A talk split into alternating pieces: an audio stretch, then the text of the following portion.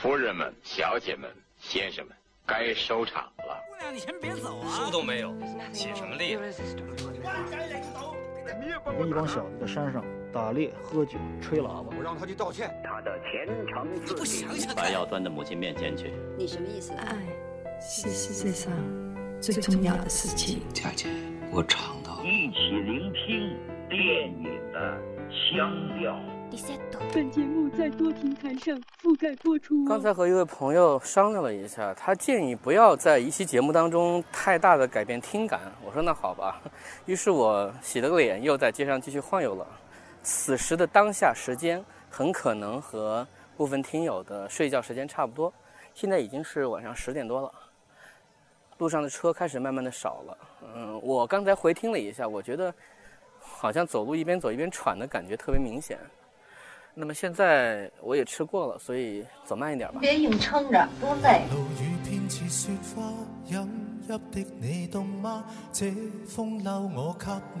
接下来要讲的这部电影叫做《曲径》，就是“曲径通幽处”的这两个字。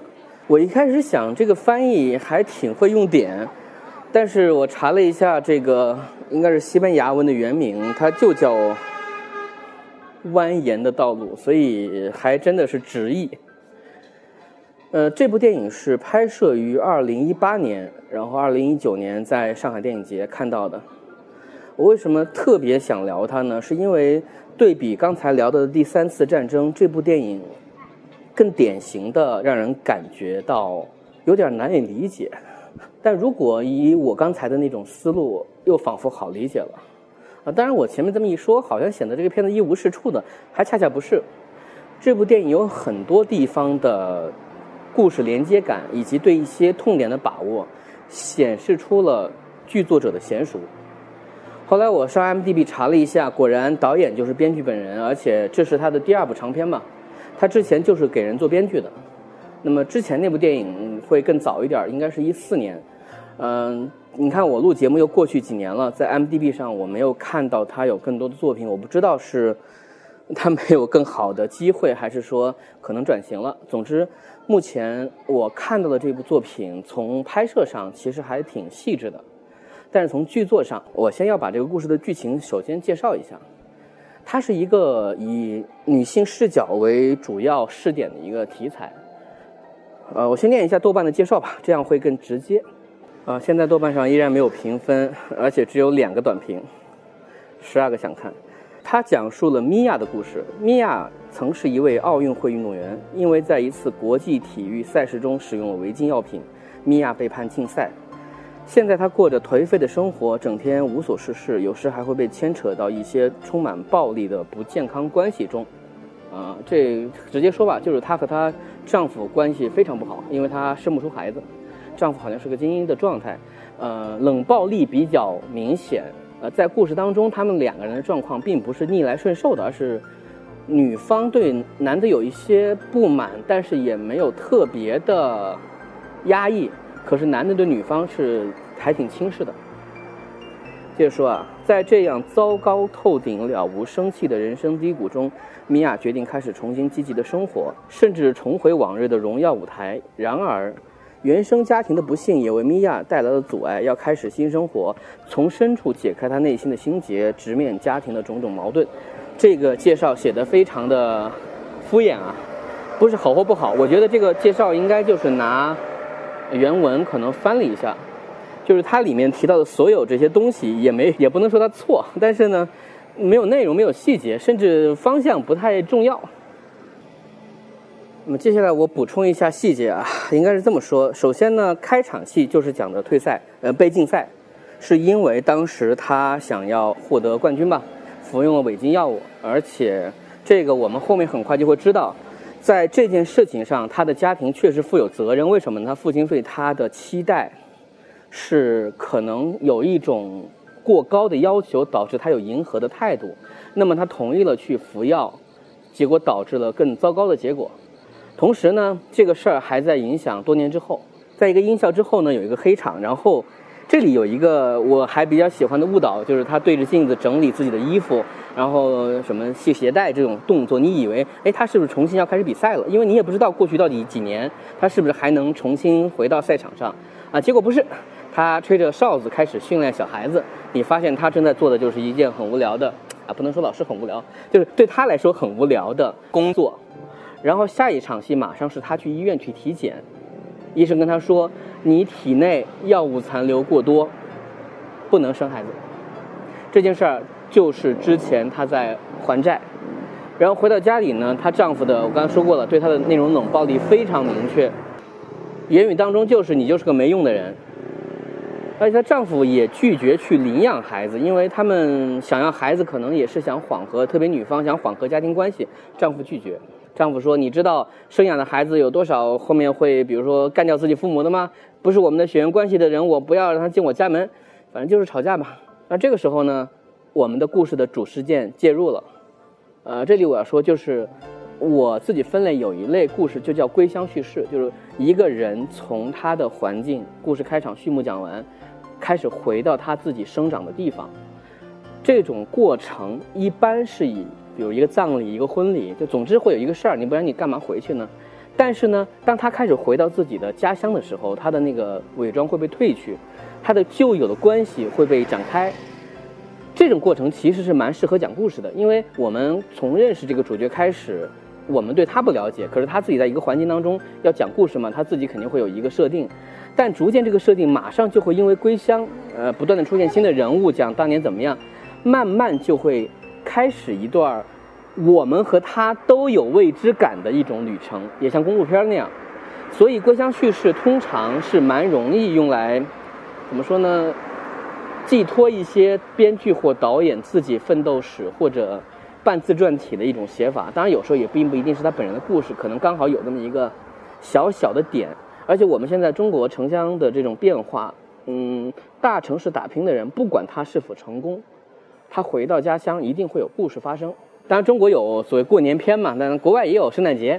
主人公在大城市打拼，他的家人其实，在离他不一定很远的地方有那么一个房，然后甚至主角自己小时候房子的那些摆设都不会变，但很有可能他多少年都不回去，也不会再捡起以前的关系。所以我们看一个人逐渐去褪下自己的伪装，这个过程其实也挺好玩的。然后女主角这件事情是什么呢？不是婚礼，不是葬礼，是因为她接到一个电话，说她爸快不行了。这个里面就带出了一个新的消息，给她打电话的是一个陌生的女人，这个女人她不认识，好像是父亲最近娶的一个新的妻子，而且年纪好像并不大。那你看，我们就有了一个近都不是近乡情怯吧，就是她其实很犹豫要不要回去，但是很可能父亲就真的不行了。她也礼貌性的问了一下丈夫，她丈夫非常直接的说：“我不回去，你也不要回去。”就这种态度恶劣到一个程度，也有时候也让我觉得这个是不是有点过分，还是我们不太了解他们的文化。总之呢，根据我前面讲的那个，大家一猜也能猜到，这对父女的关系一定不是很好啊，因为他父亲对他的这个人生的这个影响太大了，他其实是害怕见父亲的。然后呢，他思考了一夜，他决定还是回去，这个他也没必要去听谁的话。开着车，音乐起，沿途景色很好。我们知道这种片子这一套东西拍的好看的话，你的心情就会有一个哦，这是个节点。然后他给他哥哥打个电话，他哥哥态度在电话当中非常激烈，说，呃，在我心目中这个人就死了。你看这种许多技巧就是直接会给观众悬念，就是他爸到底怎么了？怎么就人之常情、人伦这些东西都不顾了？反正就不回去，我不想理这个事儿。然后接下来故事试点做了一个小铺垫，就哥哥打完电话，我们不知道这个人是谁对吧？通过电话把他引入，他和他的女儿在一块儿，然后呢出来一个老头，他就和这个老头谈了一会儿生意。这个地方我当时不知道是干嘛，是不是交代哥哥这个人的人设？比如说忙着做生意也不关心自己父亲，还真不是。这个线最后的上位让我瞠目结舌。呃，然后我们的女主角来到医院，然后得到了一个消息，就是说父亲其实有救。但需要换肾，可是女主的不行。我们不要忘了，她身体是有问题的。但哥哥呢，不愿意。我我当时有点做小拉片的记录啊，我在这里写了一个，这个是 B 故事吗？就是说，这个难道是我们故事里面去讲亲情，就是关于要不要拿出肾来救父亲，变成了我们我们女主角自己成长过程当中另外一个事件吗？然后我发现我想错了，父亲还昏着嘛，也没有什么对话。接下来女主就开始回到家里，在过程当中碰到一个人，他是女主的青梅竹马的一个朋友，啊，当年好像应该是有点小暧昧，关系一说就很近。女主在这个时候就没有说自己结婚了，这种小反应呢演的也还不错。啊，对了，你们如果查这个电影的话，你们能看见海报，就是女主的脸，她非常非常像 Robin，或者说是神盾局的玛利亚希尔。你们知道我说的是谁？总之还是一个虽然有点年纪，依然还挺漂亮的一个样子。一路上两个人就开始聊，有些对话写的挺漂亮的，也挺有意思的。那么这个青梅竹马下车的时候就跟他说：“哎，明天有个活动，要不要来？”发出邀约，要再次见面。你看，这就是很典型的故事推进。我们也知道女主角正处在一个感情不好的状态当中，这种邀约其实就是在做感情线了。她没有回复，然后她就去和哥哥吃饭了。在这场吃饭的戏当中呢，其实依然在非常激烈的在探讨，呃，他父亲当年对他们如何如何，呃，不算冗长，还挺高效的交代了哥哥这些年过得不好，他的妻子去世，一个人带着女儿。包括过了一会儿，有一个老头过来跟他们打了一下招呼。总之，最后女主角说：“那我能不能见见我侄女？”那哥哥说：“那明天有个活动，你来不来？”我当时就觉得，哎，这个反过来兜的还不错。你看啊，女主角其实觉得这样去，好像带着某种心情和一个男人见面也不太好。她在犹豫，所以她没答应这个男的要去。现在呢，有了一个理由。就这种和哥哥的各种争吵之后，毕竟是一家人，所以缓和一下，说我要见孩子这种事儿呢，又给她带来这条感情线的一个推进。呃，这个编剧的这部分都写得很好。关于肾这个事儿，他哥哥就是不同意，那你也没办法。然后他去那个聚会和那个竹马继续见面去聊天，竹马提出说，哎，要不要咱们逛一下以前学校？于是又回到女主当时的上学那个学校，这不是连着的戏啊，我就说先讲这条线。呃，故事对我们展示女主当时在这个地方曾经是多么令人羡慕的一个非常努力的体育尖子选手，所以也从侧面上反复在揭示吧，就是说他只是想取悦父亲，而这一切到现在来看有什么意思呢？包括这中间插了一场戏是在医院，他碰到了他父亲的现在这个妻子。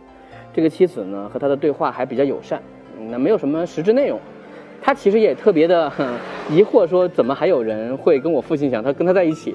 所以不管怎么说，不管怎么写，这些部分都依然没有脱出我的意料之外。就是我觉得这就是在他逐渐回想起来自己曾经是一个怎么样的人的时候，是不是有了对于现在并不满意的生活说不的勇气？呃，虽然这样写，大家也能猜到，但目前的推进是舒服的。啊，不过这些戏之外，有一条非常严重的主线就出来了。整个第二幕突然女主角的戏份锐减，那戏给谁了呢？戏跑到哥哥那边去了，然后就花了很多戏给我们讲了一个什么事儿呢？就是啊，哥哥现在想要做生意，然后呢，他自己跟他的岳母，就应该他之前去世那个妻子。呃的母亲关系不好，正好他前岳母吧，在本地却有一些势力，他很想让这个生意呢和这个老头一起做起来，赚点钱，让孩子能够有更好的生活，所以他本来是想找岳母帮忙的，岳母呢也没有说不行，结果在就是在宴会中间，呃，通过叙事给我们揭示一个信息，就是他们都被岳母耍了，岳母。自己怎么偷偷把一块地拿掉了，导致他们现在很被动，并且这个哥哥呢，在别人面前夸的海口，等于被打脸了。对方非常生气，说你要把这个事情搞定，不然的话，我我可不是好惹的。等等等等等等。哥哥找岳母去谈判，岳母呢非常的坚持，说我就是要搞你的人，我就是看你不爽，并且我做这件事情，我知道你会来求我的，但是你求我没有用。除非你把孩子的监护权给我啊，这等于这就像一个局一样。哥哥当然不同意了，然后就闹嘛。啊，说到这里我就插一句啊，整个片子当中就整部电影的卡斯，我唯一认识应该也是最大牌的演员，应该是这个演岳母的这个老太太，她是，其实说名字就知道她是什么来历，就杰拉丁·卓别林，她是卓别林的女儿，然后她母亲是尤金·奥尼尔的女儿，所以就是这个演艺世家。所以她很早就开始在演电影，但她的主业应该说更偏重于是一个芭蕾舞者，而且她大部分时间都在欧洲，看不到她演什么美国片儿。阿莫多瓦的电影当中她经常出现，然后像这部阿根廷电影当中，当然也说西班牙语嘛，所以这个老太太呢，她的状态就是像拦路大 boss 一样。然后我们捋一下，到现在为止出现多少对矛盾了？换肾对吧？个人的问题对吧？她和那个女主和丈夫的问题对吧？哥哥现在又多出来两组关系，要和这个老头儿和他岳母之间做这笔生意，然后处理他家庭关系。虽然不是很乱，但是感觉就是跑偏了。接下来故事就开始往更加峰回路转的方式发展。这边呢，这个老头他打了个电话，说我需要找一些给我解决麻烦的人，要找杀手。感觉电影就真的在往一个犯罪片上走了。他见了一对男女，这一对男女呢，就有点儿怎么说，有点像冰雪暴那种，就是一见面就特别不靠谱，特别朋克。老头说：“你们帮我做事儿。”这两个人呢，说的话也神神叨叨的。总之，经过几场戏之后，女主的外甥女儿，就是哥哥的女儿，就被绑架了，就不见了，学校里没人。他们立刻意识到这个事儿应该是和这个老头有关系，但没有办法，对方打电话说需要赎金。这个时候哥哥就急了嘛，就去找岳母。岳母虽然将信将疑，但是他觉得这个事儿，他毕竟担心孩子，他也决定拿钱。这个时候哥哥还留了个心眼儿，他把钱往上报了一堆，就想着说啊，我要去交易嘛，我还可以留一点儿。就反正这个哥哥这个形象颇为低矮。结果大家思考了一夜之后，首先是岳母说不行，我要去送钱，我不相信你。而且岳母此刻呢身体还不太好，好像拄着拐，好像脚有问题，但他还是要去。哥哥呢跑去找妹妹，找我们女主。女主呢经过之前的那个吵架，可能有点心里有点特别的过意不去，因为她也没钱。其实找她要钱就是找丈夫借钱，但她决定还是跟哥哥借钱。可这个时候哥哥已经不要钱了，哥哥说你得帮我一个忙，干嘛呢？假扮绑匪，就是他希望女主，因为他没见过他嘛。以绑匪的身份先从这儿把钱拿到，然后哥哥把这个灰色收入的部分拿走，再去接女儿。但前面明明不应该是这种感觉的，到这里我都觉得就随便吧，你继续讲吧，我想看看你怎么圆。结果接下来就是那种我们常见的，就是多线并行，几组人马开始在碰头。呃，这边呢，哥哥和岳母一起开车去见劫匪，在路上，其实他们就一直在争吵。这个争吵的这个结果，当然也一样是互相戳痛处，啊，我也看不起你，包括那个他的亡妻等等这些事情。然后等于说交接这个事儿还没完成，这两个人闹起来了。闹起来之后呢，哥哥开始打岳母，岳母掏出手枪射击哥哥，然后这个哥哥忍着疼痛把枪抢过来射击岳母，然后倒地。所以等女主跑过来之后呢，就发现这里躺着两个人，然后还有一包钱，然后那一对想来拿钱的人呢也没拿到钱，而且还沾上这个命案了。一边呢，女主带着她哥哥回到医院，医生跟她说，呃，可能很难抢救回来。但是她只是，比如说胸部中了枪，如果说她救不回来，哎，她的肾就可以用了。那这个也只能你能签字了。我在想，我靠，你在这儿等着呢。另外一边呢，那个男杀手跑去跟这个老头谈判，说现在死人了，不行，因为孩子还在他们手上，就等于能换钱的这个事儿还是在他的这个范围之下。跟老头说我们要加钱，老头突然暴走，说你凭什么加钱？然后把这个男杀手给锤死了。注意啊，男的死了。但是孩子还在女的那儿，接着在医院，老头来找这个女的，露出了自己真面目。之前他们不是在那个饭桌上见过一面，好像酒会上也见了一面。至少这个老头对他还挺和善。现在露出真面目说：“我知道你手上有一笔钱，而且现在已经死人了，但这笔钱我是要的。而且你的侄女呢，我知道可能在哪，我们要去交接。”女主这个时候就急着回家拿钱进行一场交涉，这里都没有警察的事儿，不敢报警。结果这时候女主的丈夫来了，她丈夫就说：“你现在必须跟我回家，我不希望你在这儿这些破事儿里面。你哥哥也不是什么好人，巴拉巴拉说一堆。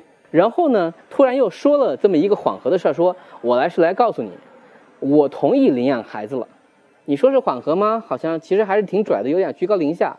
女主现在急着要跟人去把自己侄女救回来，跟你聊这个，然后就踢他小弟弟，接着赶紧开车走了。”这个地方就啊，真的很解气吗？就奇怪的地方。然后他接着就带着钱和这个老头开车一起奔向那个囚禁他侄女的地方，然后就到了我最不能理解以及导致这期节目出现的一场戏了，就是开着车到了那个房子的前面的时候，这个老头突然要强暴女主，就是我很喜欢你啊，我想得到你啊，嗯，巴拉巴拉，就这句话我也没有太在意或说什么，非常不体面的两个人在下雨当中，在泥地当中去扭打起来了。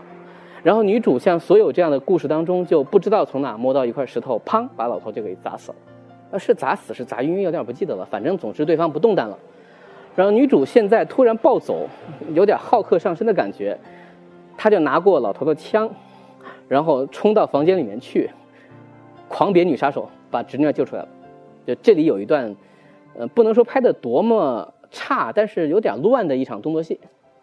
然后警察来了，警察来带来一个消息。你哥哥死了，他外婆也死了，所以你的侄女儿没有亲人了。现在这个世界上最亲的人是你了，你愿意当他的监护人吗？我看到这里突然明白了，所以绕了一大圈，从故事开场在讲的女主没有孩子的这条线，在这里居然兜兜转转，付出如此大的代价，不管是叙事成本还是人命，这么给圆上了。在我们的角色没有任何主动所踩到的线上，是我们的编剧导演以自己很科恩式的生命如此荒诞又如此无常，却最终在一个不知道什么地方给你开了一扇窗的方式完成了这个主线吗？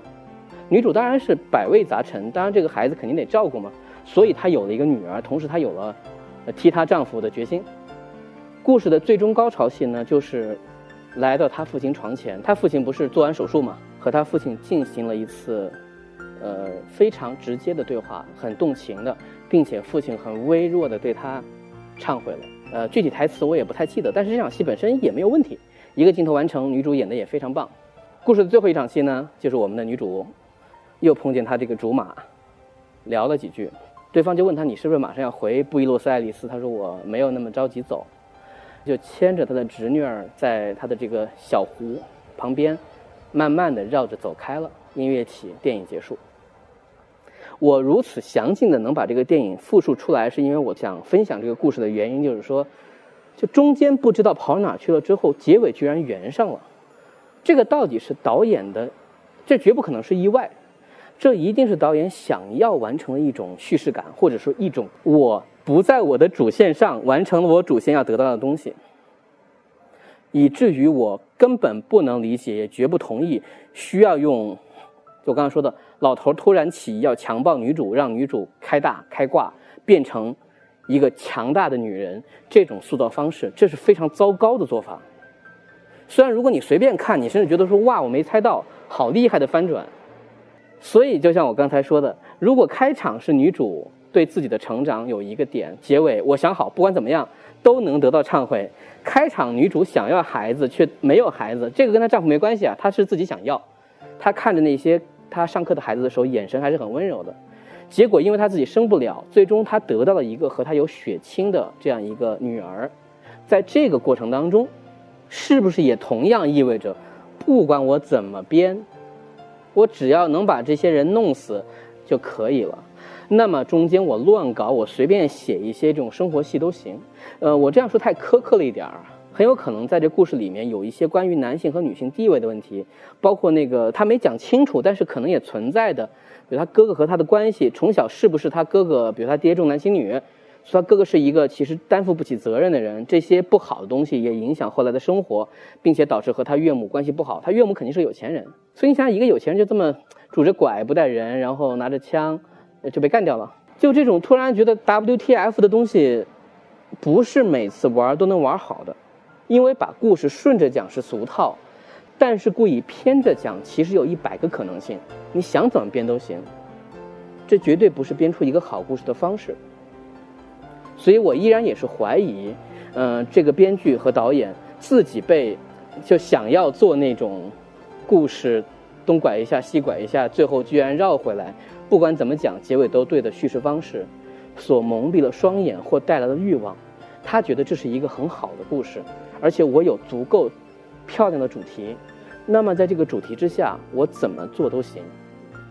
而最终出现了这样一部我花了半小时吐槽的电影，在我心目当中呢，第三次战争，我是带有敬意的，也觉得它完成的更好，尽管它看起来更不好看一点儿。而曲靖，我看的过程当中有吐槽，有小感动，有些地方感觉到作者的能力的体现，但总体看完之后，觉得他还是挺像个笑话的。那也确实是因为在讲故事过程当中，并不是你把故事讲圆了就可以的，有一些方案，它一旦出现，就会无限拉低这部电影自己的状态。而在这之上，你无论去盖多么大的主题，甚至你多么真挚的去写一些阐释主题的台词，能帮助的是有限的。那么，在一九年的那些观影当中，其实还不止这一部电影有这个问题。另外有两到三部日本电影都给我同样的感觉，就是开了个好头，或者说有一个好构思或者好结构，但讲起来就呃，那这里就先不多说了。我期待明年我能够更加轻松的看一些叙事正常的电影，啊，当然前提是要抢到票了。好，本期节目到此结束，感谢收听，我们下期见。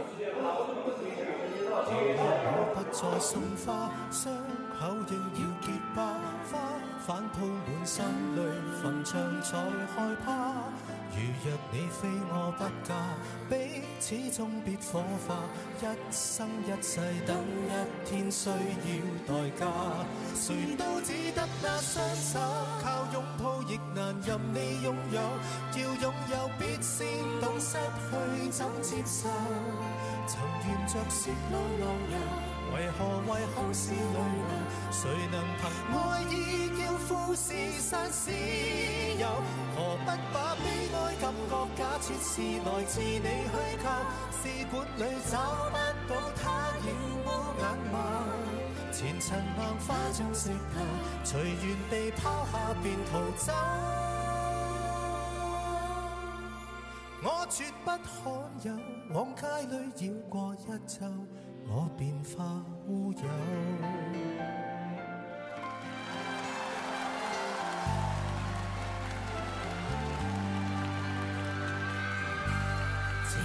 不要说穿，只敢抚你发端，这种姿态可谓令你更心酸。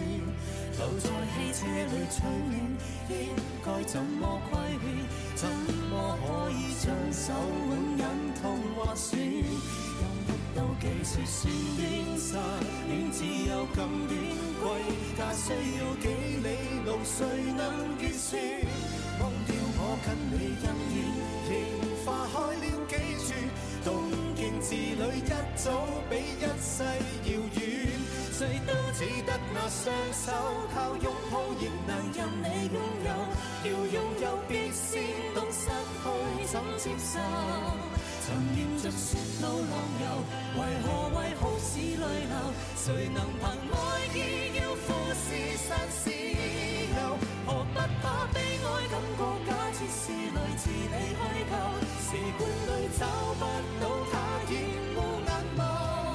前尘暗化中石头，随缘地抛下便逃走。我处不罕有，往街里绕过一周，我便化乌有。谁都只得那双手，